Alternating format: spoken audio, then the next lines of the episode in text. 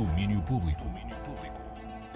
Bem-vindos ao resumo do dia do Domínio Público. Eu sou a Teresa Vieira e trago os destaques desta quarta-feira. Dia em que começa o Festival de Lucarno, a edição 76 de um dos maiores palcos do cinema de autor, acontece até dia 12 e conta com oito obras, três curtas e cinco longas-metragens com assinatura portuguesa.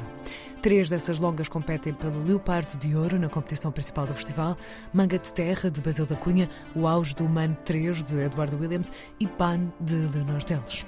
Leonor Teles, com quem falámos sobre esta presença no festival. Acho que Lucarno tem esta, esta, também esta tradição de selecionar filmes e realizadores que têm um trabalho mais... Eu não gosto de utilizar a palavra autoral, mas acho que, dá um espaço menos filmes menos comerciais ou, ou, menos virados para um mainstream, que acho que também é importante continuar a existir esses lugares para que, para que o cinema também possa existir enquanto objeto artístico e não só enquanto objeto de entretenimento. Acho sempre que os dois podem coexistir, mas acho que é importante continuar a existir estes lugares e estes espaços onde, onde podemos mostrar objetos que são um bocadinho mais desafiantes e que, e que dão mais liberdade criativa aos realizadores. Portanto, acho que é um sítio incrível para, para a estreia do filme. Leonor Teles a falar sobre este festival e esta presença na competição internacional de Lucarno, uma presença bem sentida do cinema português, que conta também, por exemplo, com as curtas Noturno para uma Floresta de Catarina Vasconcelos, de Império de Alessandro Tombelli e Slimane de Carlos Pereira, que competem pelo Pardi de Dumani. E a música nova Wilco anunciar um novo disco, chama-se Cousin, e a banda acompanhou este anúncio com o lançamento do primeiro single, Evicted.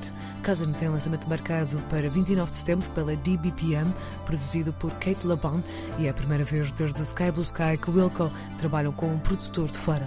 A banda vai estar por terreno nacional, atua no Paredes de Cora deste ano. E foi anunciada a programação para o último trimestre do ano no Auditório de Espinho. O guitarrista americano John Schofield é uma de várias confirmações para a programação de setembro até dezembro no Auditório de Espinho. Vai contar com nomes como o compositor belga Wim Mertens, o pianista alemão Auska, que ganhou o Oscar pela banda sonora do filme A Oeste, Nada de Novo, e a cantora de jazz norte-americana Candace Springs. E vamos ter também concerto com a saxofonista norte-americana LaCassia Benjamin, tal como a dupla Matthew Herbert e Julian Sartorius. Estes últimos que vão estar também no Generation em Braga e em Lisboa. A Grotanão e João Barradas são alguns dos também muitos nomes nacionais numa programação que apresenta propostas noutras artísticas noutras áreas artísticas, além da música. Uma longa lista de atividades no Auditório Espinho até dezembro, tudo disponível no site musica-esp.pt. E no cinema temos dado conta do fenómeno Barbenheimer. Ora, parece que o fenómeno se mantém. O sucesso desta dupla estreia do novo filme de Greta Gerwig e do novo filme de Christopher Nolan continua a ter bons resultados da bilheteira. Só o filme Barbie fez um total de 356,3 milhões de dólares nas bilheteiras no último fim de semana.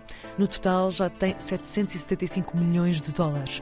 Junto com os números de Oppenheimer, temos mais de mil milhões de dólares em receitas de bilheteiras globais em duas semanas. O fenómeno repete-se, claro, em Portugal.